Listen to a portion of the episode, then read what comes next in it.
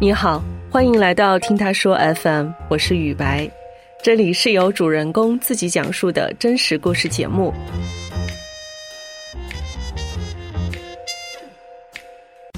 不知道正在听节目的你有没有经历过相亲呢？根据民政部的数据显示，二零一八年中国单身人口已达二点四亿，年轻的单身群体数量庞大。相亲成为了社交常态，我经常都会听到身边的朋友讲述他们的奇葩相亲故事，除了让人感觉特别有意思之外，也反映了当下年轻人的婚恋观和生活态度。因此，我们想制作一个我的相亲故事系列，欢迎大家来分享自己的相亲经历。相亲有各种不同的平台和方式。比如说媒人或者是家人的介绍，还有时下流行的云相亲。而本期的讲述者六六，主要是通过某些相亲网站开始了他的相亲之路。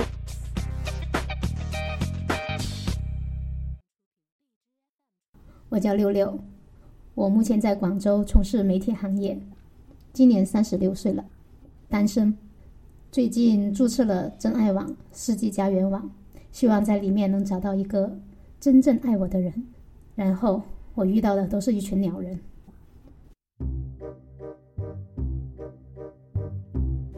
那一天，我在我们小区的群里面认识一个朋友，她就是在真爱网找到她现在的老公，过得很幸福。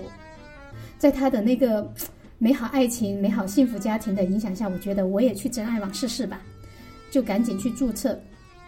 我想。要是我真心找的话，肯定要付出点代价吧。那种不交钱的，肯定就是那种来玩玩的撩妹啊之类的，不靠谱。我一定要交钱，就赶紧开通会员，先来个普通会员试试，可以聊天，可以看信息。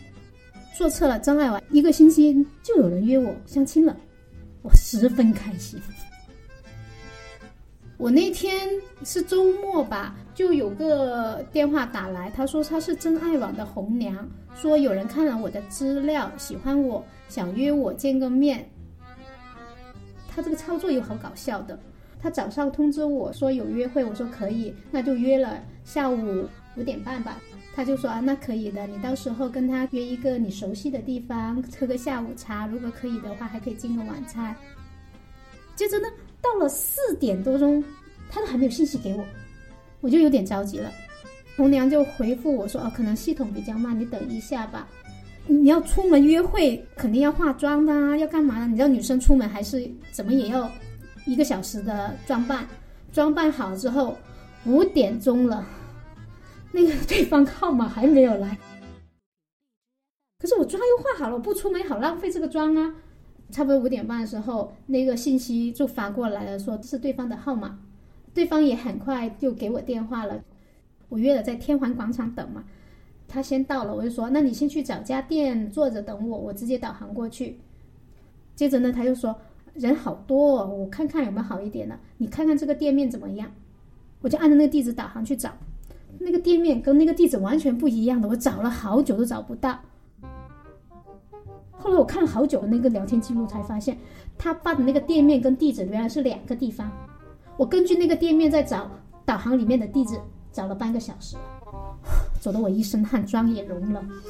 当时我就说：“好了好了，我我我就当出来逛街。”终于去到了一一间小店，见到他本人呢。人家很多人说吧，就说男生的照片都是减分的，你要加分去打量他。可是我见到这个男生，就照片还可以，但是真人呢，我想说，他头像看起来挺好的，可是他的头放在他身上，就是你那么长的头，跟你的身体好像不是挺匹配的样子。你说你有一米七八吧，对吧？那还好，嗯。结果呢，那八厘米高的是你的那个下巴长了八厘米那种感觉，我就觉得。那这种高就算了吧，我宁愿你一米七就好了。我觉得比例很重要，但是我又想说，哎呀，人呐，不能以貌取人，起码不是那种我我有想过会不会是个油腻大叔、大肚子或者是秃顶的那些，色眯眯那种。我很多想象，你知道吗？我还算是正常。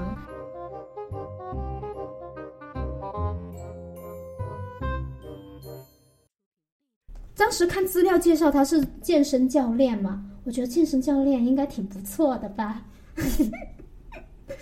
在聊工作的时候，我就觉得，哎，这个人还是不靠谱的。他是一个读日语专业的人，去兼修了英语，出来之后去做酒店客服之类的，之后呢还去做了什么，你知道吗？按摩师。重点是他现在目前的工作是瑜伽老师，我觉得这跨度有点大吧。那我就说，那你是不是对医学啊，跟你之前做按摩啊那些穴位很有研究之类？他说不是，完全没关系。我愣了，都是关于人体的，怎么会没关系呢？他还说他扎针，就是做针灸，别人都不敢，他敢。我说，哎，扎针那么简单，那么可以随便去的？他说就考个证就可以了。我一想想，好可怕！我去到时候，他自己点了一个点心跟一杯红豆冰，我就随便点了一个小点心，这样子，总价八十三块钱。他就说买单了，他说我他来，我就说啊不用了，我们 A A 吧。那他就说那好吧，八十三块钱我们两个人 A A。这时候外面下着大雨，就开打伞嘛。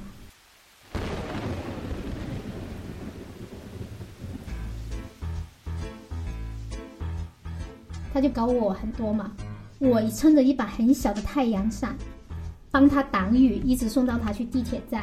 我说手都举酸了，他没有说过说我来撑个伞，没有，他也没什么说不用了，你这自己好，也没有说，就是我自己像个女仆一样打着伞送他去地铁站。其实我觉得吃饭 A A 很正常的，其实你选了家小店，我觉得也没什么。你连点个菜你都不舍得，他就说他不饿不吃嘛，你也不考虑一下我饿不饿？最后你跟我 A A，还要我举着伞送你去地铁站的时候，我觉得我今天是来干嘛的？绝对没有然后。后来我还是很积极的在那个真爱网啊、世纪家园网上不停的打招呼，就是说本人照片还是挺吸引人的，打招呼的人也挺多的。这一点自豪的来，又觉得很可悲。长得那么好看，为什么是单身？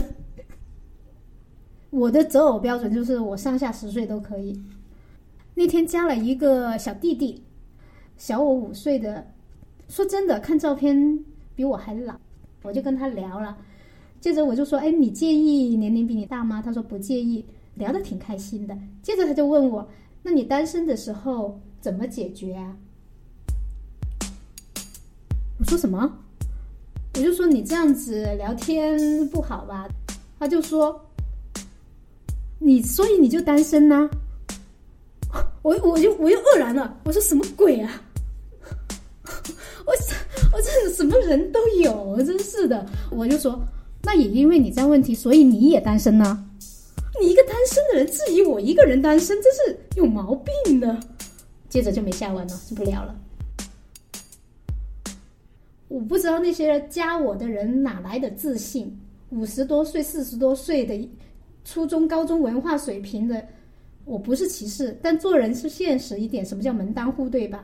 你这个四五十岁的水平的人来加我一个大学本科、长得还算风华正茂的女孩子，谁给你的勇气的？所以，我基本上就很怕打开那个界面，一打开一堆那些长得。吓到我的人在我面前真的很影响食欲，我就会通过筛选留下那些能聊的。遇到一个还是挺不错的，大我两岁，他的职业是建筑师，看起来斯斯文文的。那我就跟他聊啊，而且聊了一两天，能坚持到第二天的已经不错了。我是晚上睡前去发信息的，他很晚回复我，或者是早上才回复我。诶，那证明对方对我还是有戏的吧？我还是挺开心的。想想，毕竟这个僧多肉少的社会，还是女生还是要主动一点。我就说，哎，你喜不喜欢看展览之类的？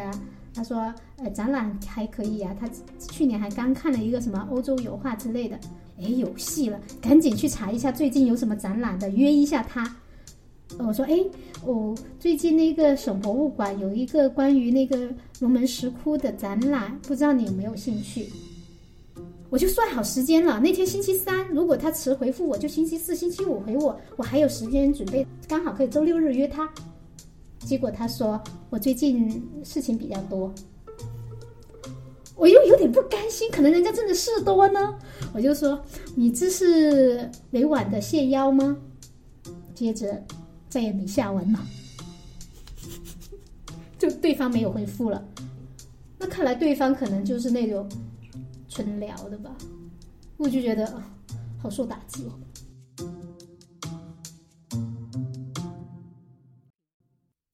我就觉得，我既然踏入了婚恋网，我就认识到这里的规则，我也清楚自己。婚恋市场上大家都是什么？看条件，那条件符合大家就出来嘛，就是把自己像商品的标在那里。有些商品你买不起，但有些商品你买得起的吧？那总能找到大家价值相对的人，对不对？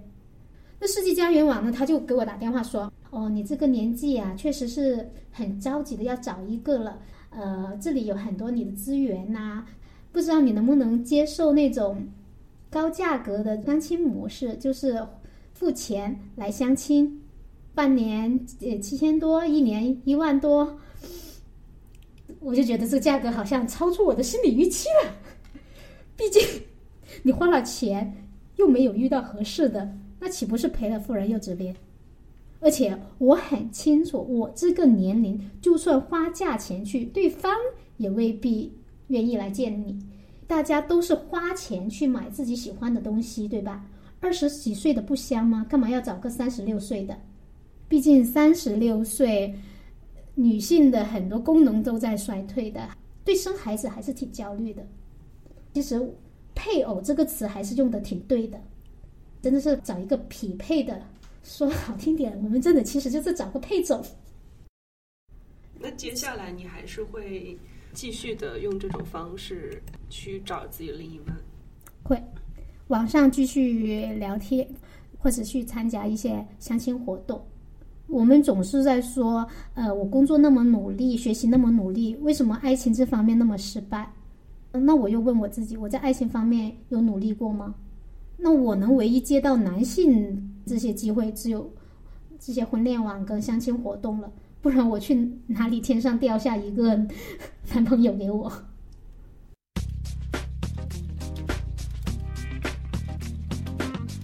你自己或者是身边的朋友也有过奇葩的相亲经历吗？你对相亲这个话题怎么看？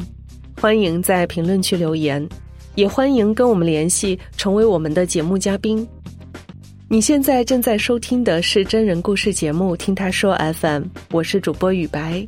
如果你想分享你的故事，或是倾诉你的困惑，请跟我们联系。愿你的每个心声都有人倾听，每个故事都有回音。